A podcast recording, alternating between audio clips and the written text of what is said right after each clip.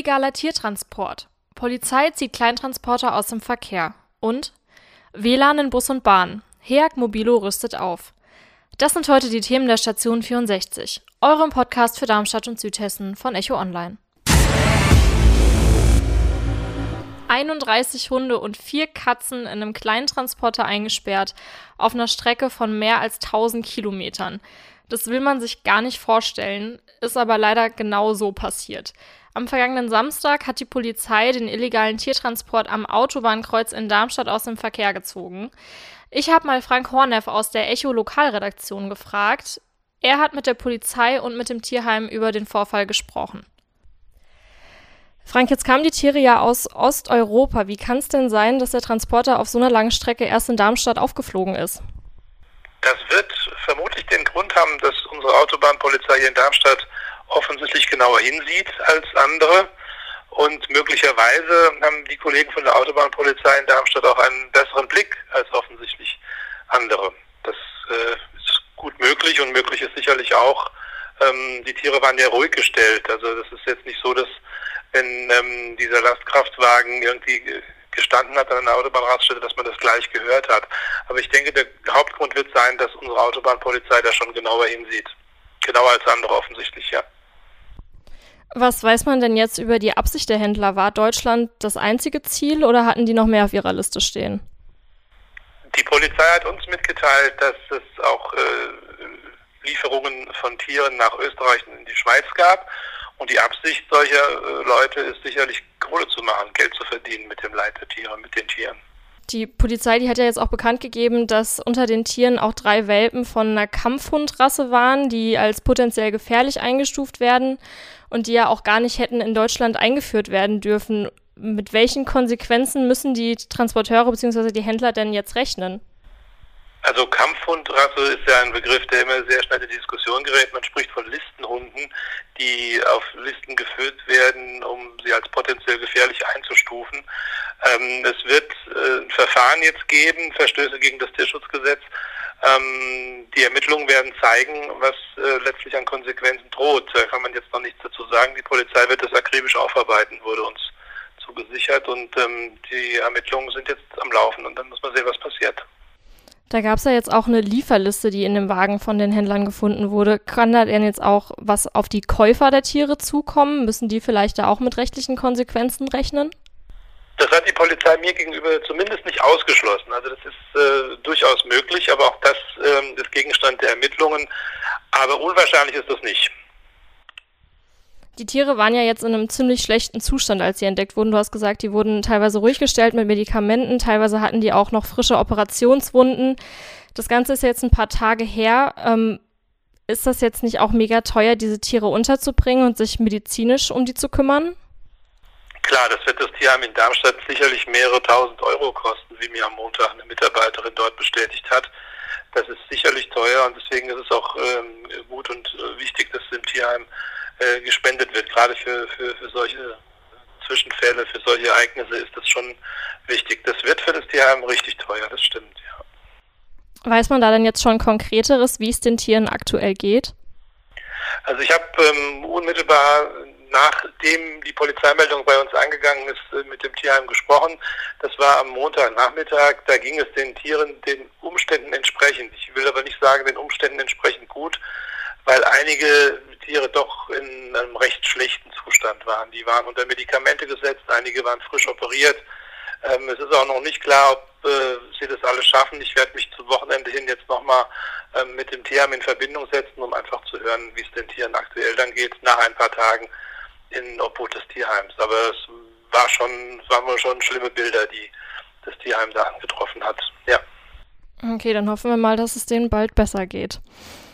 Ähm, auf Facebook haben unsere Leser und Leserinnen sehr viel darüber diskutiert. Viele haben Mitgefühl gegenüber den Tieren gezeigt. Einige hoffen, dass die Händler jetzt auch ihre gerechte Strafe bekommen. Was aber bei dem Scrollen durch die Kommentare vor allem auffällt, ist, dass die meisten strengere Grenzkontrollen fordern.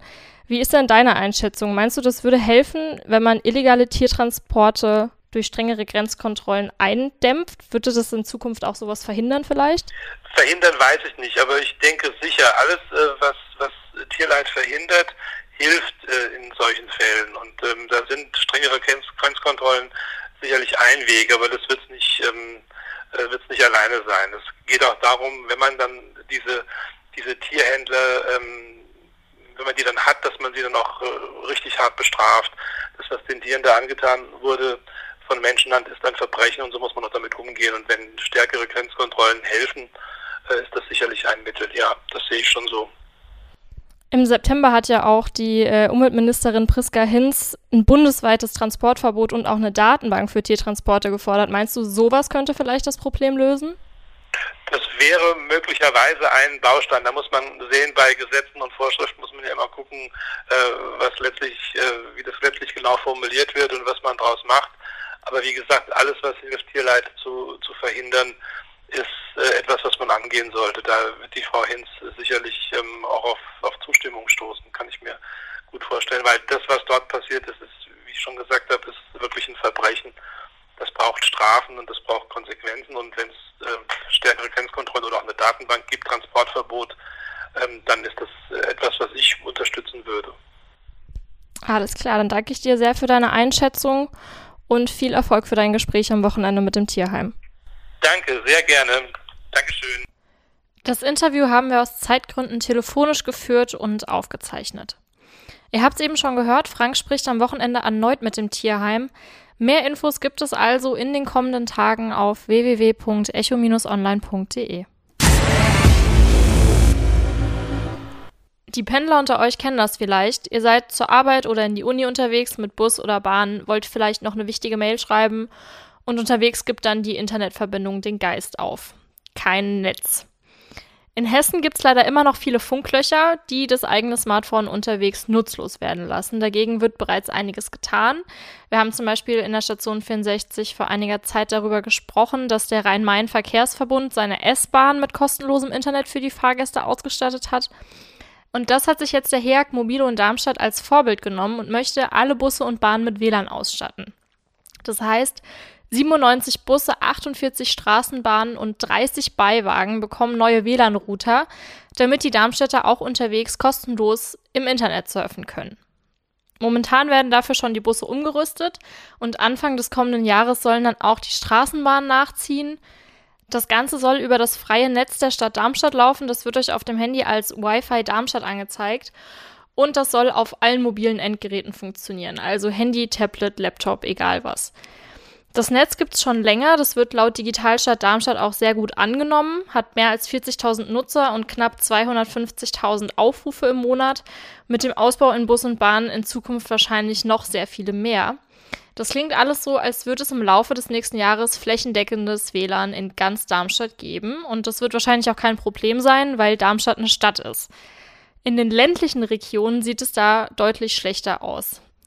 Das hat man auch bei den S-Bahnen des RMV gesehen. Da gab es immer wieder Beschwerden über eine schlechte Verbindung, sobald die Bahnen aus den Großstädten herausfahren, selbst an der A5 bei Frankfurt. Um diese blinden Flecken zu schließen, hat das Land Hessen vor etwas mehr als einem Jahr einen Mobilfunkpakt mit der Deutschen Telekom, Vodafone und Telefonica geschlossen. Und da wurde angekündigt, dass 800 neue Mobilfunkstandorte eingerichtet werden, die mindestens 4G-Geschwindigkeit bieten. Ja, von den 809 Standorten wurden in diesem Jahr aber erst 81 neu gebaut. Wenn man das jetzt mal überschlägt und hochrechnet, dauert es also noch etwa neun Jahre, bis dieser Pakt erfüllt wird.